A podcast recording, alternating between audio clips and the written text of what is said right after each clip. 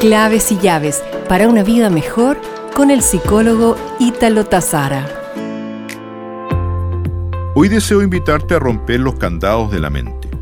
Nuestras creencias y experiencias pasadas nos permiten interpretar el mundo y tomar decisiones. Sin embargo, también nos anclan y nos impiden cuestionar la realidad en que vivimos. En una conferencia, un presentador anunció a los asistentes la entrada de un verdadero líder espiritual. En tal presentación se mencionaba que el gurú estuvo 50 años en una cueva de Himalaya, en silencio y alcanzando la iluminación. El público estaba absolutamente expectante.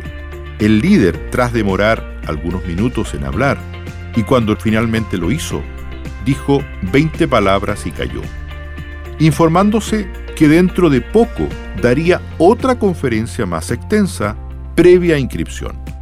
Muchos se inscribieron, hubo avalancha, tras lo cual el presentador les informa a los asistentes que el líder espiritual era un hombre de la calle a quien se le ofreció cierto dinero para actuar. Esta historia real grafica y evidencia la existencia de lentes mentales. Nosotros no vemos la realidad como es, solo una parte de ella. Solo vemos lo que creemos que es. Recuerda, el mapa no es el territorio.